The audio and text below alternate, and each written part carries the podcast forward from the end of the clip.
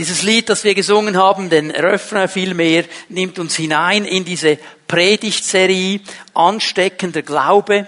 Wir wollen uns Gedanken darüber machen, wie wird mein Glaube ansteckend, wie wird mein Glaube so ein ansteckender Glaube, dass meine Freunde, meine Bekannten, meine Nachbarn nachfragen, hey, was macht es denn aus, dass du mit Situationen anders umgehst, dass du irgendwo diese Liebe mitnehmen kannst? Wie, wie geht das eigentlich ganz genau? Ansteckender Glaube. Und dieses Lied, dieser Refrain, ich finde das so genial, weil er eigentlich hineinnimmt in den Herzschlag Gottes. I'm just a nobody. Du und ich, wir sind eigentlich Nobodies, wir sind niemand, wir sind in dieser Gleichung gar nicht so extrem wichtig. Aber was wir versuchen, ist everybody, jedermann, davon zu erzählen, über diesen Somebody, über diesen einen, der unsere Leben verändert hat, der uns errettet hat. Dass dieser Jesus, der in mein Leben gekommen ist, der mir vergeben hat, der mich neu gemacht hat, der mich geheilt hat und wiederhergestellt hat, mir ein neues Leben geschenkt hat, dass dieser Jesus bekannt wird bei all meinen Freunden, bei all meinen Nachbarn. Das ist das Ziel. Und hier möchte uns das Wort Gottes helfen. Wir haben diesen wunderschönen Auftrag, für einige vielleicht Stress, Druck, jetzt muss ich noch irgendwie und Jesus hat doch gesagt. Und genau darum wollen wir uns mit diesem Thema beschäftigen und auch vom Wort Gottes her lernen in einer die Jungen würden heute sagen Chillax. Ich weiß gar nicht, ob das noch aktuell ist. Chillax ist so die Mischung zwischen Chillen und Relaxen. Ganz ruhig, ganz relaxed. Als Christen lernen zu leben in dieser Umgebung, in die Gott mich hineingestellt hat. Wir haben diese Predigtserie begonnen mit einer bekannten Geschichte aus dem Evangelium mit vier Freunden, die ihren lahmen Freund zu Jesus gebracht haben.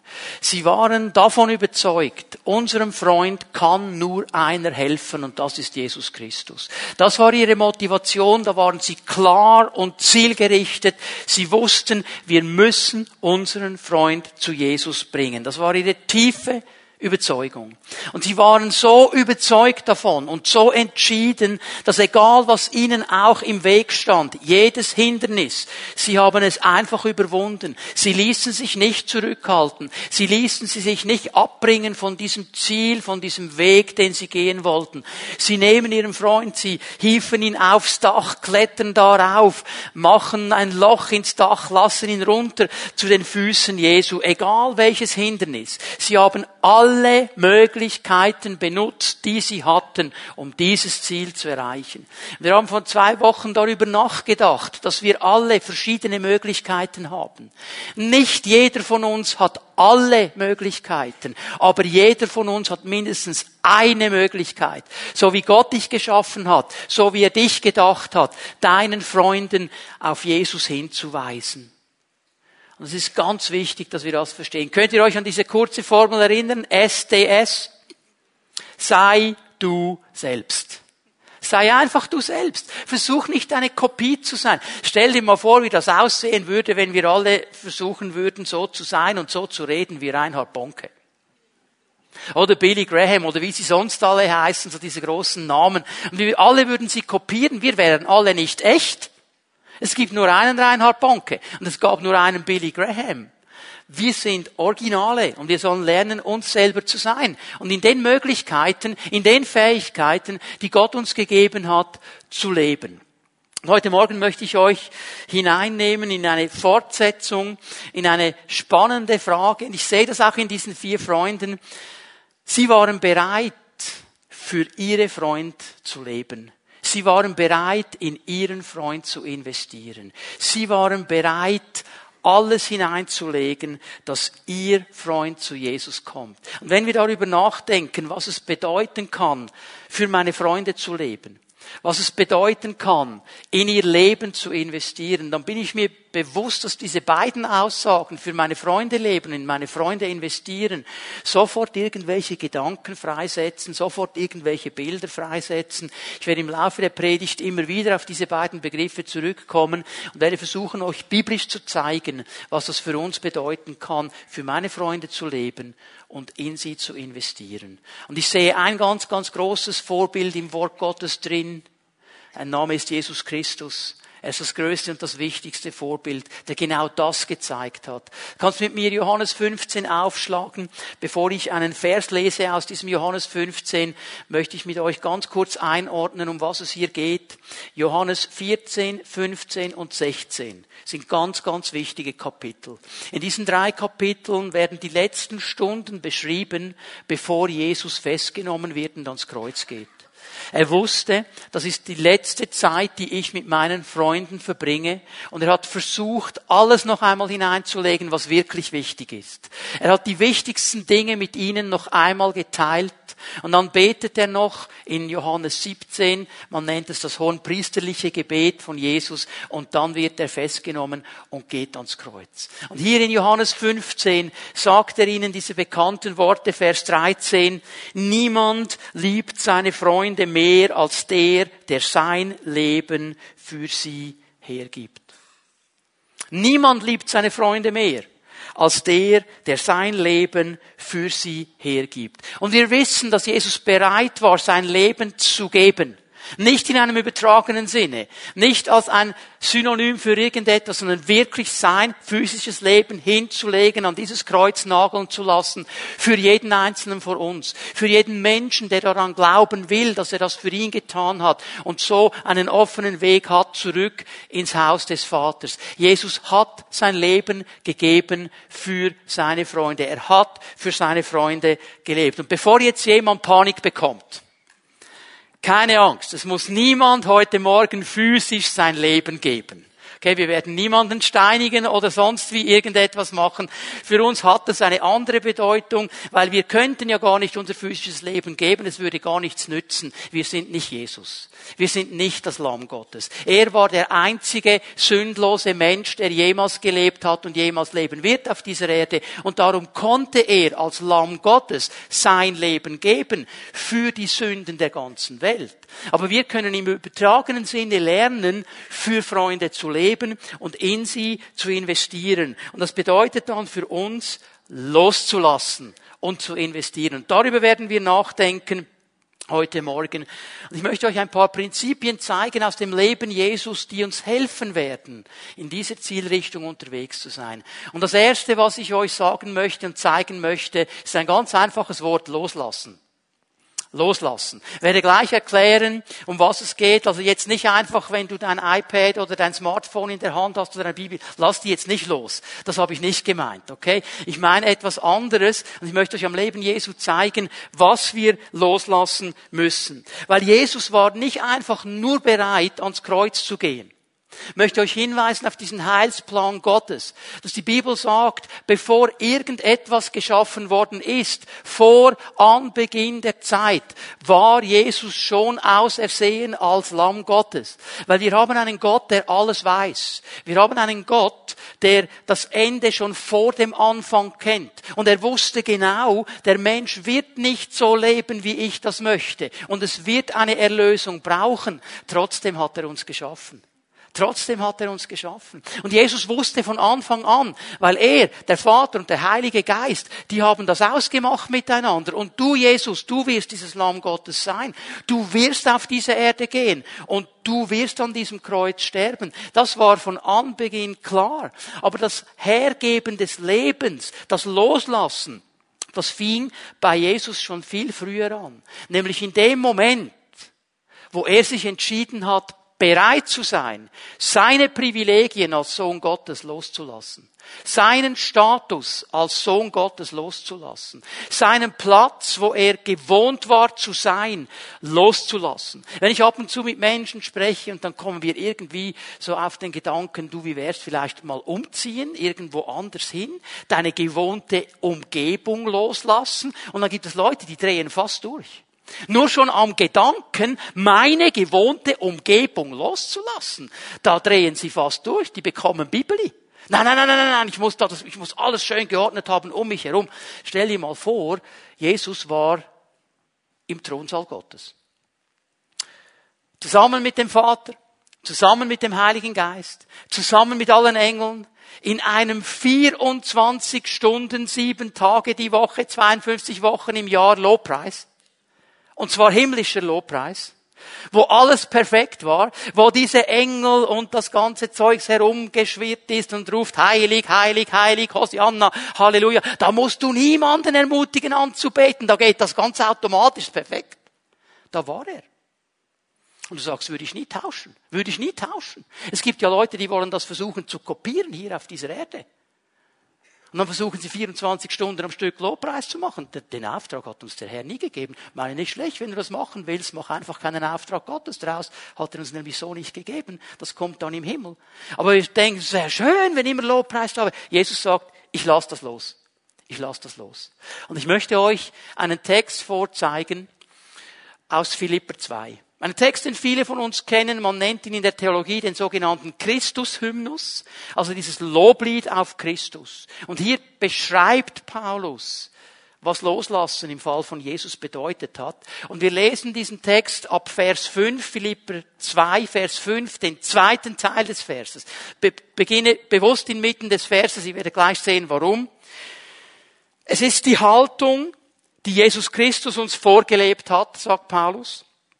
Er, der Gott in allem gleich war und auf einer Stufe mit ihm stand, nutzte seine Macht nicht aus zu seinem eigenen Vorteil. Im Gegenteil, er verzichtete auf alle seine Vorrechte und stellte sich auf dieselbe Stufe wie ein Diener. Er wurde einer von uns, ein Mensch wie andere Menschen. Jesus war bereit, jedes Privileg loszulassen. Er war bereit, jeden Status loszulassen. Er war bereit, ich sage es bewusst jetzt mal so, machtlos zu werden. Was meine ich damit? Jesus hatte alle Macht, steht hier in diesem Text. Und er, der alle Macht hat, seinen Jüngern, der noch sagt, ich habe alle Macht im Himmel und auf der Erde, war bereit, alle Macht abzugeben und als das Machtloseste zu kommen, das es gibt, ein Baby ohne Schutz, in die Hände gelegt von zwei Menschen, geboren in einem Stall, nicht mal in einem Ambulatorium, ein Spital, war kein Gynäkologe da, war keine Hebamme da, die waren einfach alleine. Und er kommt da auf diese Welt, wird hineingelegt in einen Futtertrog, wo sonst das Futter für die Tiere drin ist, hat alles losgelassen. Alles losgelassen. Und wisst ihr, was mich wirklich bewegt hat, als ich über diesen Text nachgedacht habe in der Vorbereitung dieser Predigt, ist der Zusammenhang, in dem Paulus ihn stellt. Wenn wir denken jetzt, ja, das war vielleicht, Paulus hat gedacht, jetzt muss ich wieder mal Jesus groß machen und so, muss ich einen Lobpreis über Jesus schreiben. Jetzt möchte ich euch hineinnehmen in den Zusammenhang. Wir gehen zu Vers 4. Weil Paulus schreibt diesen Text über Christus in einen ganz bestimmten Zusammenhang. Er schreibt an diese Gemeinde in Philippi, wir beginnen zu lesen in Vers 4, jeder soll auch auf das Wohl der anderen bedacht sein, nicht nur auf das eigene Wohl. Das ist die Haltung, die euren Umgang miteinander bestimmen soll. Es ist die Haltung, die Jesus Christus uns vorgelebt hat. Er hat hier eine Gemeinde vor sich, Menschen, die Jesus kennengelernt haben, Menschen, die ihre Herzen geöffnet haben für diese Erlösung am Kreuz, die die Gnade erlebt haben, die die Kraft Gottes erlebt haben. Menschen, die eigentlich verstehen sollten, wir sind hier auf dieser Welt und haben einen Auftrag, nämlich diesen Jesus groß zu machen. Wir sollten eigentlich für andere leben und sie haben nur für sich gelebt. Und Paulus muss sie daran erinnern, Leute, denkt bitte nicht an euer eigenes Wohl nur. Denkt nicht immer daran, was müsste ich noch haben, was sollte mir noch gedient werden, was würde für mich jetzt noch passen, wie ist die Raumtemperatur für mich angenehm, die anderen sind mir egal, wie ist die Lautstärke für mich angenehm, wie müsste man mich ansprechen, wie müsste man auf mich zugehen. Ich, ich, ich, ich, ich, ich. Hier brauchen wir keine Belehrung, Leute. Brauchen wir nicht, können wir ganz automatisch. Aber Paulus sagt, Leute, denkt doch mal an die anderen. Denk doch mal an die anderen. Denk mal an die, die um dich herum sind. Einmal in der Gemeinde, aber dann auch die Freunde, die Nachbarn. Denk doch mal daran, was brauchen denn sie? Und denk doch nicht immer nur an dich. Und ich stelle fest, du kannst in einen Gottesdienst kommen, du kannst in eine Pfimi at Home gehen, du kannst sonst an eine christliche Veranstaltung gehen und nur dich sehen. Und du kommst und sagst, mir muss heute gedient werden. Ich habe ein Problem.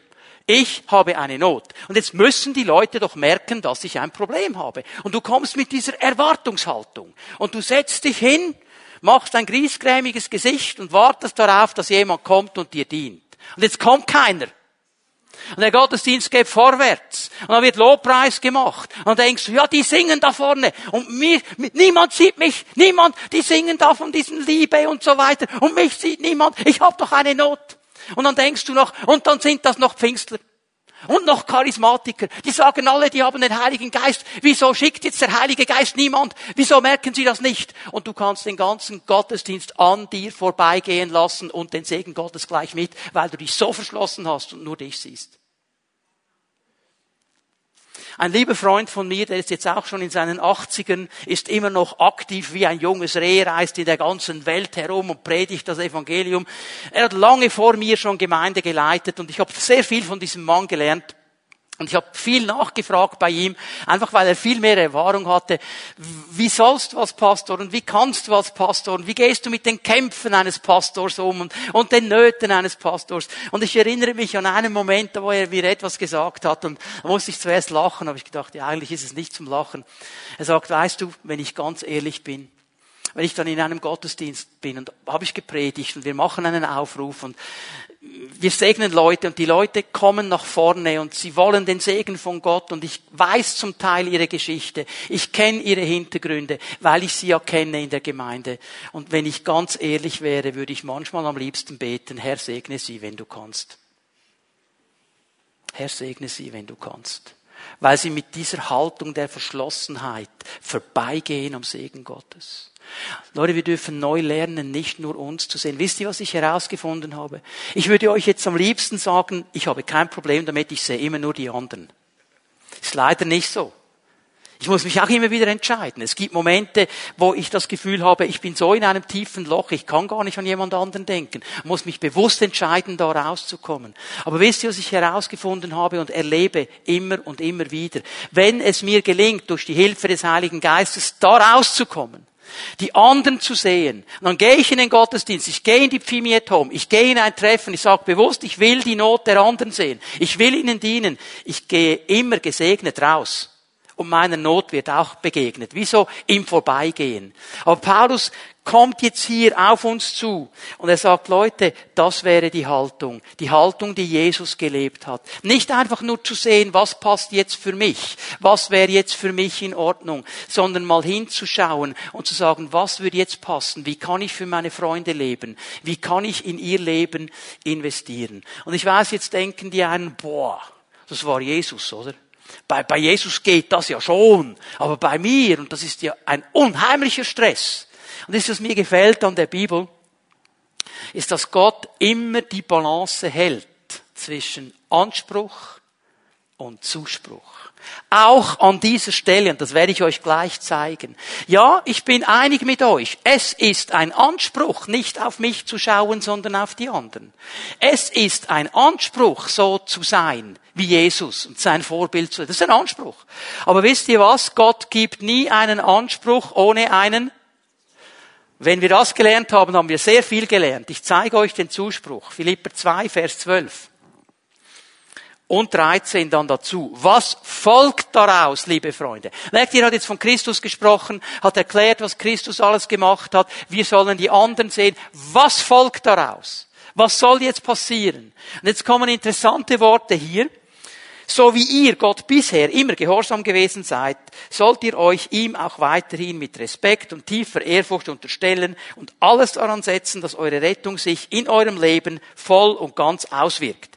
Nicht nur, wenn ich bei euch bin, sondern erst recht jetzt, während meiner Abwesenheit. Paulus sagt dieser Gemeinde, ich sehe eure Motivation. Ich sehe, dass ihr das eigentlich wollt. Ganz grundsätzlich habt ihr eure Herzen so eingestellt, dass ihr sagt, ja genau, das wollen wir. Gelingt uns vielleicht nicht immer, aber grundsätzliche Einstellung ist da und das kann er auch loben. Er sagt jetzt einfach noch, und Leute, schön wär's, wenn ihr das auch machen würdet, wenn euch niemand kontrolliert. Sag's mit meinen Worten, weil er ist jetzt ja nicht da. Er sagt, wenn ich da bin, der Apostel, dann geht das relativ gut. Wenn ich nicht da bin, mm, mm, mm, da können wir noch ein bisschen dazulernen, wäre schön. Ihr würdet das auch noch lernen und jetzt kommt Vers 13. Und Vers 13 ist etwas vom gewaltigsten an Zuspruch Gottes in unsere Leben hinein. Gott selbst ist ja in euch am Werk. Hast du das gesehen? Gott selbst ist ja in euch am Werk. Mit anderen Worten, Leute, müssen wir nicht selber machen. Gott ist wirksam in uns. Weil wir es gar nicht schaffen alleine. Egal wie viele Vorsätze. Gott ist uns, in uns am Werk. Der Heilige Geist wohnt in uns und er hilft uns, diesem Vorbild Jesu nachzufolgen. Es ist seine Kraft, die uns immer wieder dazu befähigt, in diesen Dingen drin zu stehen. Er geht weiter.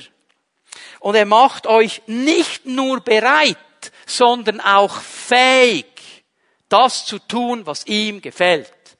Er macht euch nicht nur bereit, sondern auch fähig. Es ist ein zweifaches Werk Gottes durch den Heiligen Geist in unseren Herzen. Er macht uns bereit und er macht uns fähig. Und ich sehe immer so ein Bild, der Heilige Geist, der fasst dann runter, nimmt mich bei der Hand und sagt so, komm, jetzt helfe ich dir mal auf, jetzt stehst du mal, jetzt gebe ich dir mal die Richtung an, ich richte dich mal aus. Das wäre so die Zielrichtung. Und dann befähigt mich etwas mal zu sehen, was Gott sieht. Und dann mache ich meine ersten Schritte und in dem Moment kommt der Heilige Geist hinter mich und hilft mir und macht mich fähig zu tun, was er will und gibt mir die Kraft dazu. Und wenn ich umdrehen möchte, ist das gar nicht so einfach, weil er steht ja da hinten und gibt ein bisschen Gegengewicht, dass ich dranbleibe. Leute, wir können das nicht aus uns selber machen. Wir schaffen das nicht aus uns selber. Wir sind alle, Entschuldigung, wenn ich jetzt jemanden beleidige, geborene Egoisten. Wir sind uns selbst der Nächste. Da brauchst du kein Training dazu. Das schaffen wir alle. Aber hier möchte uns der Heilige Geist helfen, dass wir lernen, immer mehr andere zu sehen da drin. Und er befähigt uns dazu. Und er gibt uns die Kraft dazu. Loslassen, für meine Freunde zu leben, in sie investieren. Was bedeutet das? Ich gehe noch einmal zurück zu diesen vier Männern, die ihren Freund zu Jesus begleitet haben. Es bedeutet, eine innere Motivation zu haben. Eine innere Motivation. Diese vier Männer, die haben etwas erlebt mit Gott. Die haben die Gnade Gottes erlebt, sie haben Rettung Gottes erlebt, sie haben irgendeine Begegnung mit Jesus gehabt. Warum sonst hätten sie ihren Freund zu Jesus gebracht? Weil sie gemerkt haben, Jesus ist die Antwort, weil er ihre Leben verändert hat. Das war ihre Grundmotivation. Darf ich mal fragen, wenn du die Freiheit dazu hast, deine Hand auszustrecken, wer hier hat schon mal die Gnade Gottes und die Rettung Gottes erlebt? Wir alle sollten eine Motivation haben, das auch anderen zu sagen. Ich möchte dieses Bild mal bringen, das hinkt zwar auf gewissen Seiten, aber wenn du in der Wüste wärst und mit dir zusammen ein paar andere Leute, eine Gruppe von Menschen, und ihr habt nichts zu trinken und du findest eine Quelle, würdest du den anderen nicht sagen? Gebt keine Antwort. Ja, vielleicht, hier hinkt es im Natürlichen. Vielleicht würde sie sagen, ja, wenn ich das denen sagen, saufen die mir das ganze Wasser weg und ich überlebe nicht. Aber der Gedanke ist doch klar, natürlich würden wir es ihnen sagen. Natürlich möchten wir nicht, dass jemand stirbt. Natürlich möchten wir, dass alle diesen Segen bekommen.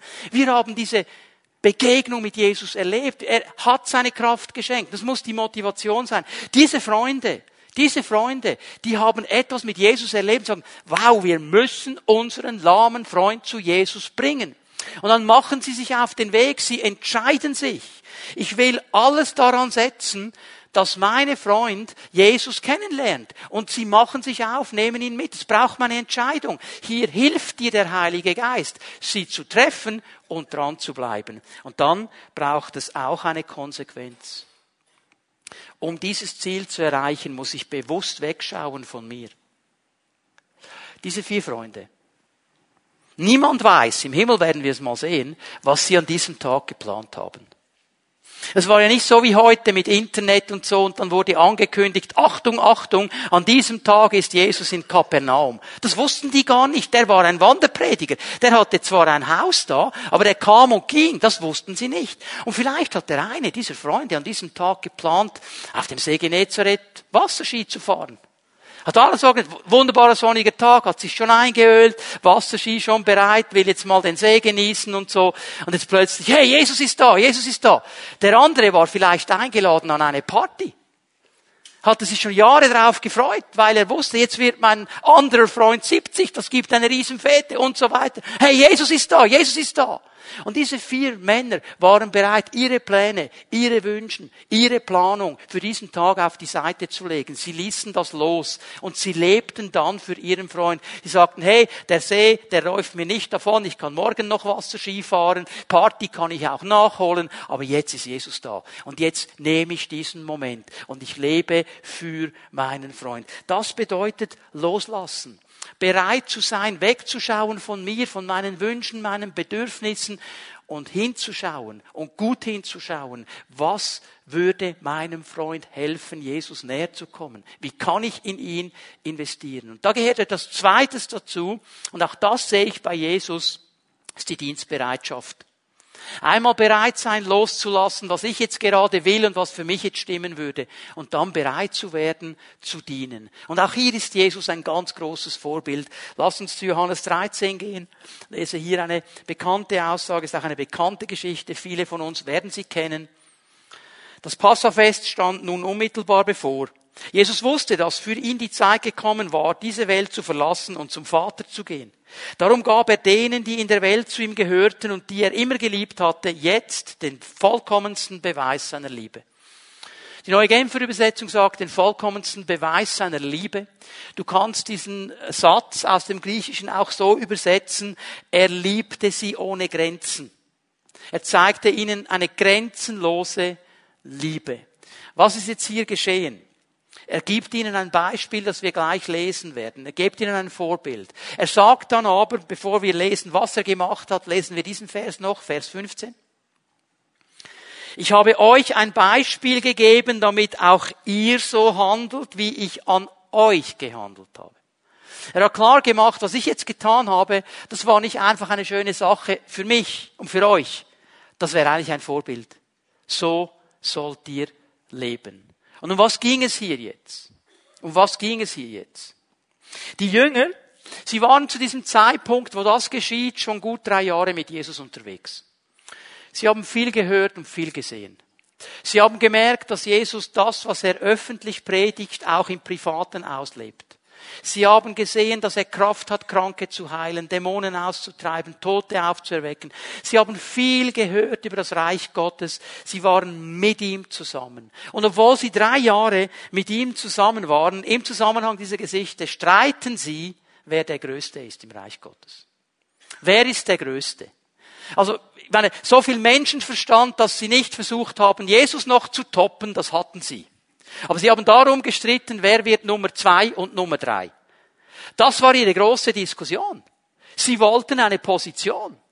Und inmitten dieser Geschichte, die lagen da zu Tisch, zu dieser Zeit ist man ja zu Tisch gelegen, denken viele Leute, wow, das wäre cool, wenn das heute auch noch so wäre. Und die legen da zu Tisch und streiten miteinander und plötzlich merkt einer irgendwo, was, irgendwas ist da an meinen Füßen los, was ist da los? Und die Sandalen, was, jemand, jemand nimmt mir meine Sandalen weg und, oh, was passiert jetzt hier ganz genau? Und er schaut herum und wer kniet am Boden? Jesus. Was ist geschehen? Vers 4. Er stand Jesus vom Tisch auf, zog sein Obergewand aus, band sich ein leinenes Tuch um. Dann goss er Wasser in eine Waschschüssel und begann den Jüngern die Füße zu waschen und mit dem Tuch abzutrocknen, das er sich umgebunden hatte. Stell dir mal das Bild vor. Das ist der König aller Könige, der Herr aller Herren. Die absolut größte Autorität des ganzen Universums. Und er kniet am Boden vor seinen Jüngern während die Jungs dran sind zu streiten, wer der Größte ist. Und er fängt an, die Füße zu waschen.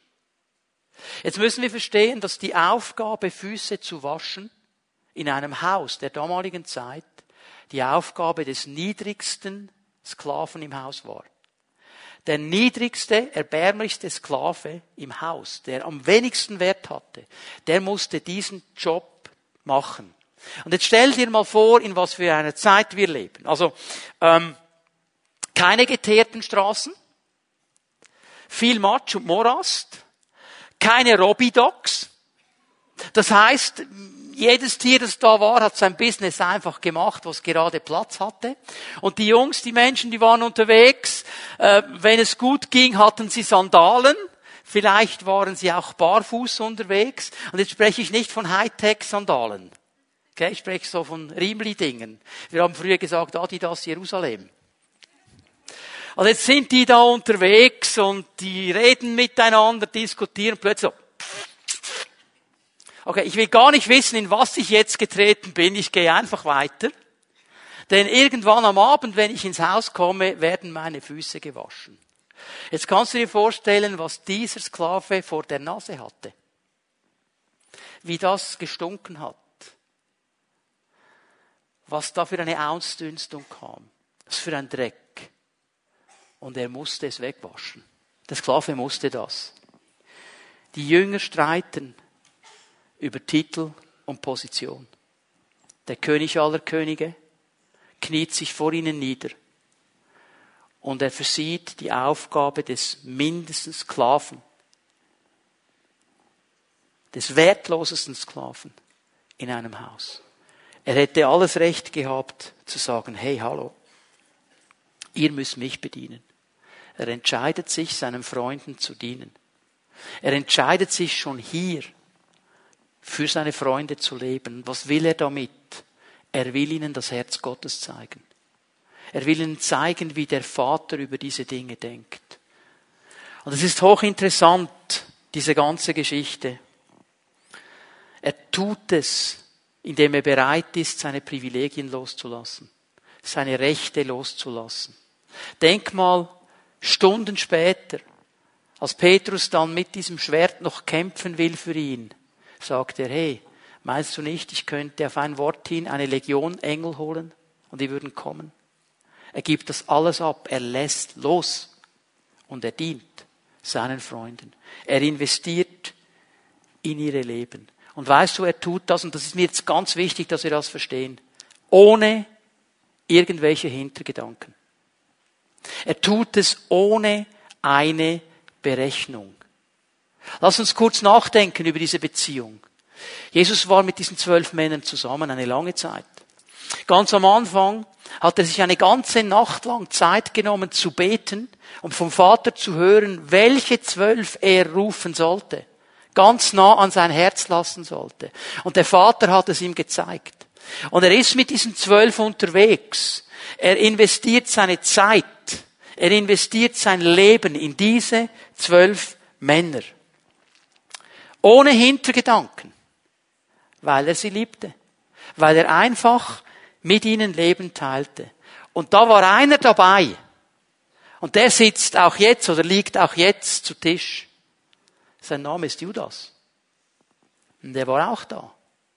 Jesus hat genau gewusst, was im Herzen von Judas ist. Und die Bibel deutet es an, dass er unzufrieden war mit vielen Dingen, eigene Ideen, eigene Vorstellungen dass er unehrlich war, dass er in die Kasse griff, Jesus beklaut hat. Die Bibel berichtet uns diese Dinge.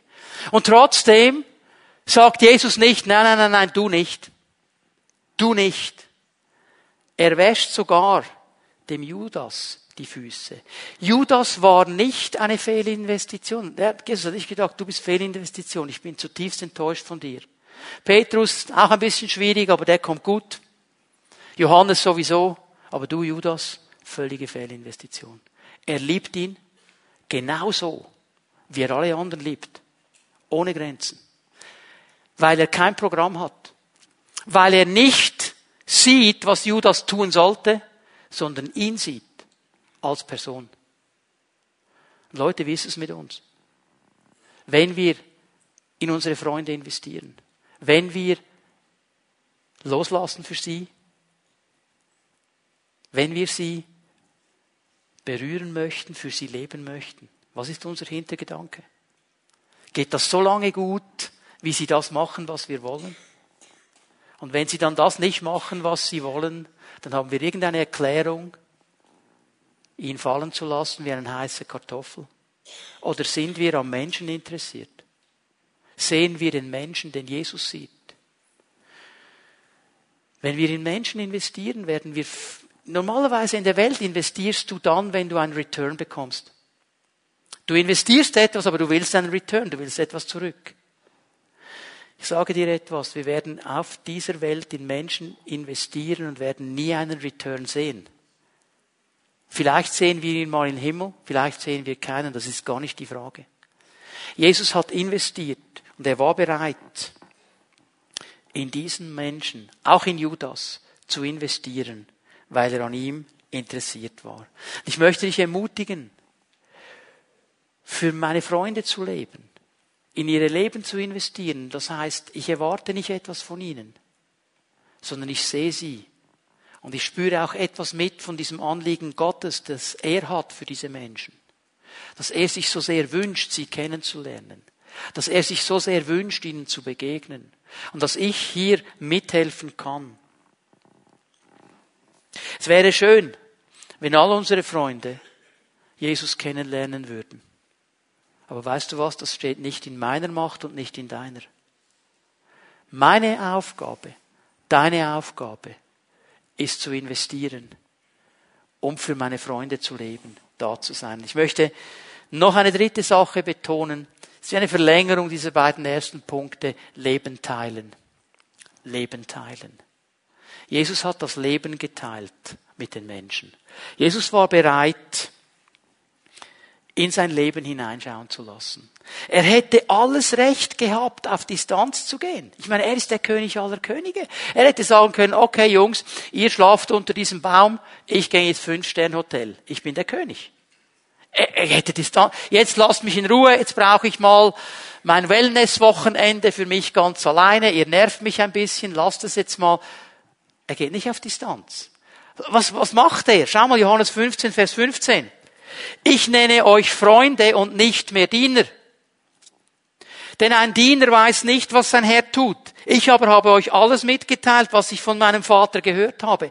Jesus, der Herr und König aller Könige, geht auf Augenhöhe mit seinen Freunden. Er nimmt sie auf Augenhöhe. Er schaut nicht von oben herab, auf Augenhöhe. Er nimmt sie einfach auf dieser Augenhöhe an. Er ließ sich auf das Abenteuer eines geteilten Lebens ein. Und das ist ein Abenteuer. Wenn wir uns darauf einlassen, unser Leben zu teilen mit Menschen, ist ein Abenteuer. Jesus, der hat sich manchmal genervt über seine Jünger. Manchmal hat's genervt, ja, ja, immer noch. Wie lange muss ich es euch noch vormachen? Wie viel Mal muss ich es euch noch sagen? Hat sich manchmal auch genervt. Trotzdem ließ er sich ein auf das Abenteuer eines geteilten Lebens. Weil weißt du was? Er wusste auch, dass er in dieser Gemeinschaft mit seinen Freunden Trost finden kann. Ist er dann im Garten Gethsemane, kurz bevor er festgenommen wird. Und er weiß genau, was kommt. Und diese ganze Last, und dieser ganze Todeskampf ist auf ihm. Und dann sagt er zu drei von ihnen, hey, ihr drei, kommt, betet mit mir, sucht ihre Nähe, sucht ihre, man, die pennen ein. Sie konnten ihm nicht helfen. Aber merkst du, wie Jesus da gesucht hat, komm, komm. Er, er, er sah das auch in diesem geteilten Leben. Und ja, manchmal sind sie schwierig, unsere Freunde. Aber es sollte uns nicht daran hindern, Leben zu teilen. Einfach unser Herz zu öffnen, hineinschauen zu lassen. Er gewinnt seine Freunde, indem er sie in sein Herz hineinschauen lässt, indem er sie sehen lässt, wo sie dran sind. Leben zu teilen heißt echt zu sein.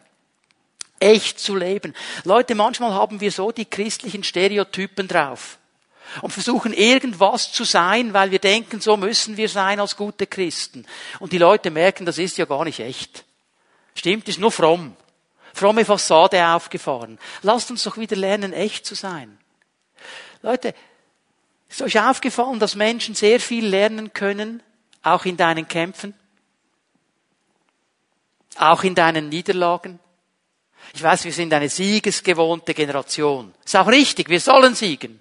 Aber weißt du was? Wenn die Leute nur deine Siege hören, dann denken sie, der ist in einer Kategorie, wo ich nie hinkomme. Weil sie wissen, bei mir gibt's aber auch Niederlagen. Aber wenn du das Herz öffnest und sie auch sehen dürfen, wie gehst du um mit Niederlagen, lieber Vater, gegenüber deinen Kindern, wie gehst du um mit Niederlagen? Sehen Sie das an dir? Bist du hier auch das Vorbild, dass Sie lernen können, auch bei Papi funktioniert nicht immer alles. Als Leiter, in einer Fimi at Home, im Kigo, wo auch immer, lässt du die Leute hineinschauen in dein Herz, dass sie merken, da gibt es auch Niederlagen, da gibt es auch Kämpfe und sie lernen extrem viel von dir. Das ist geteiltes Leben. Jesus hat es gelebt. Und das ebnet den Boden, dass ich mit meinen Freunden auch teilen kann, was der Herr mir gibt. Weil dann merken sie, es ist echt. Und dann kann ich dieses Wort teilen, das er mir gegeben hat. Dann kann ich diesen Impuls teilen, den er mir gegeben hat. Dann kann ich auch die Annahme teilen, die Gott mir gibt. Und sie merken, das ist echt. Das ist nicht ein frommes Theater. Das ist nicht irgendwo, der ist jetzt lieb und zülz und weiß sich was, weil er was will von mir. Sondern ganz einfach, weil er mich wirklich als Mensch sieht. Ich möchte euch hinweisen, Matthäus 22, 37 bis 39. Ich werde die Verse nicht lesen, sie sind bekannt.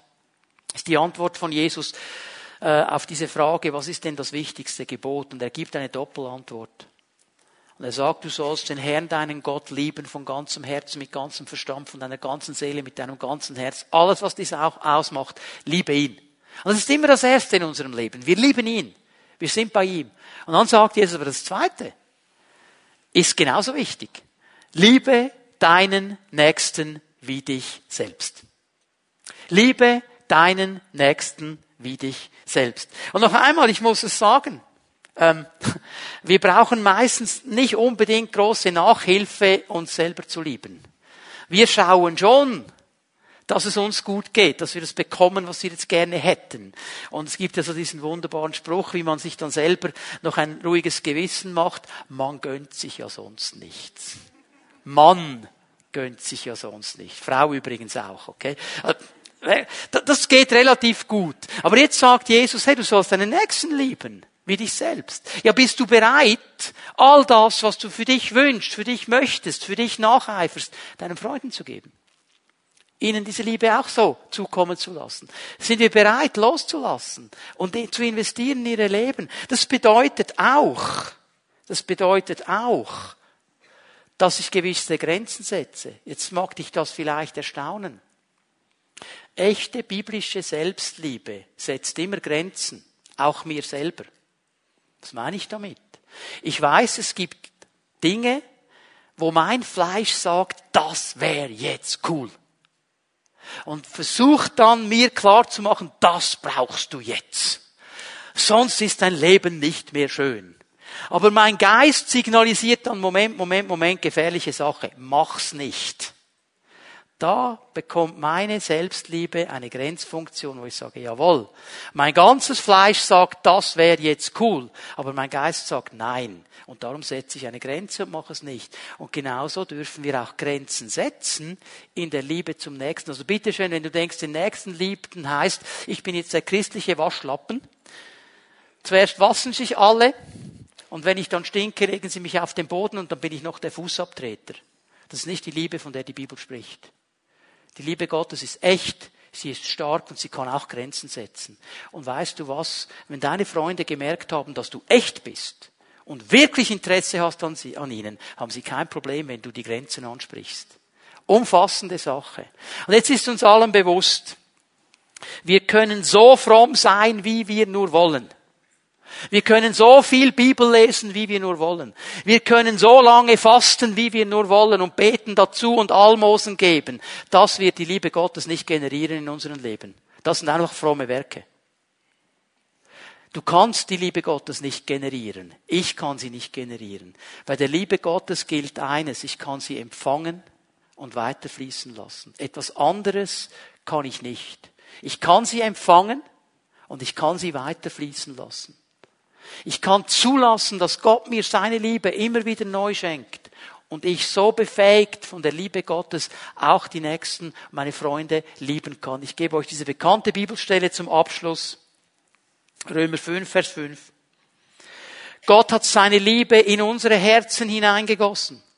Das ist durch den Heiligen Geist geschehen, den Gott uns geschenkt hat. Hör mal, diese Liebe Gottes ist in unsere Herzen hineingegossen. Das heißt, sie ist da. Sie ist da, weil der Heilige Geist da ist und er transportiert diese Liebe. Und ich kann aufgrund dieser Liebe für meine Freunde leben und investieren in ihr Leben. Nicht aus meiner eigenen Kraft. Nicht aus meiner eigenen Kraft. Und Leute, lasst uns doch ehrlich werden. Ja, ich weiß nicht, wie es bei dir ist, aber so der eine oder andere meiner Freunde, der wird manchmal schwierig. Er ist manchmal wirklich schwierig. Und dann denke ich so, boah, Herr, der ist schwierig. Ja, umso mehr muss ich ihn mit dir bekannt machen, denn wenn er dich kennenlernt, wird er nicht mehr so schwierig sein. Aber dazu brauche ich Liebe. Und weißt du was? Es ist doch nichts Verkehrtes dabei, auch mal zu beten, Herr, ich möchte mich so investieren. Ich möchte so für diese Person leben. Im Moment ist es so schwierig. Gib mir bitte diese Liebe, dass ich das machen kann.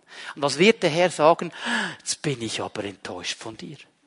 Jetzt habe ich aber gedacht, du hast konstant immer diese Liebe. Und jetzt musst du mich anbetteln für sowas. Du weißt doch, Pastor hat gesagt, lebt für deine Freunde. Also wenn du das hörst in deinem Gebet, hast du definitiv zum falschen Gott gebetet. Das ist nämlich nicht der Gott der Bibel. Er wird dir sagen, mein Kind, ich gebe dir diese Liebe gern. Nimm sie für dich und transportier sie weiter. Darf ich euch einladen, aufzustehen? Ich möchte euch einladen, dass wir für einen Moment einfach still werden vor dem Herrn. Richte dich doch aus auf ihn. Lass uns in der Gegenwart Gottes für einen Moment stehen, in der Stille. Und ich möchte dich einladen, dir eine Frage zu stellen. Stell sie dir selber. Schau hinein in dein Herz. Frag dich, bin ich bereit, loszulassen? Bin ich bereit zu dienen? Bin ich bereit, Leben zu teilen? Ist es mir wirklich ernst, dass ich für meine Freunde leben möchte? dass ich investieren möchte in ihre Leben, weil ich interessiert bin an ihnen. Nicht an einer Entscheidung, nicht an irgendetwas, an ihnen als Menschen. Lasse ich es zu, dass Gottes Geist immer wieder mein Herz berühren darf, Liebe füllen darf, hinein in mich, damit ich sie gegenüber meinen Freunden fließen lassen kann. Lass uns einen Moment in der Stille sein.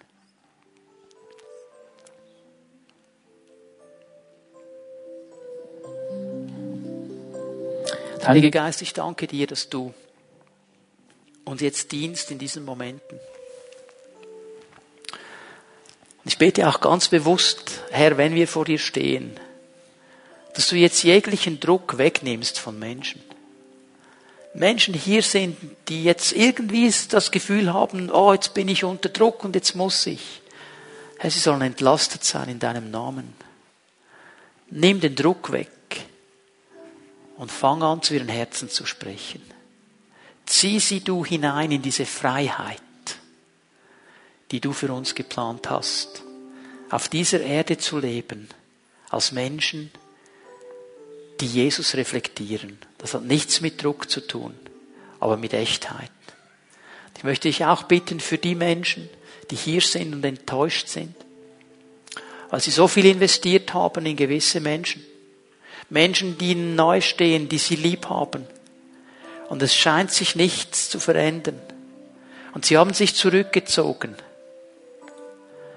sind dieser Beziehung aus dem Weg gegangen. Und das war nichts anderes als das Signal für diese Menschen, der ist nur interessiert an meiner Entscheidung. Ich als Mensch, ich interessiere ihn nicht. Wenn ich nicht das tue, was er will, dann kommt er nicht mehr. Und ich möchte bitten, Herr, dass du diese Herzen heilst, Enttäuschung wegnimmst, falsche Bilder wegnimmst und Heilung schenkst und wieder einen neuen Zug schenkst, da vorbeizugehen anzurufen, nachzufragen, vielleicht gleich heute Nachmittag, weil wir verstanden haben, es geht um den Menschen, nicht um das, was er macht. Es geht um ihn. Und du berührst uns, Herr. Ich danke dir dafür. Und wenn wir in der Gegenwart Gottes stehen, ich möchte bitten, dass Pfimiet Home-Leiterinnen und Leiter jetzt gleich hier nach vorne kommen.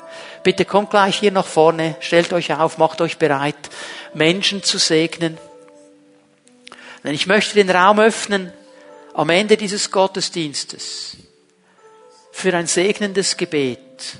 Und wir wollen beten mit jeder einzelnen Person, die hier drin ist und sagt, wow, ich brauche ganz neu diese Liebe Gottes. Ich will sie heute Morgen ganz neu empfangen. Ich will mich ganz neu öffnen für den Heiligen Geist, dass er seine Liebe ausgießt in mein Herz hinein und ich so gebadet werde in dieser Liebe Gottes, dass ich sie weiterfließen lassen kann zu anderen Menschen. Und das möchte Gott tun heute Morgen. So, wir beten ihn an.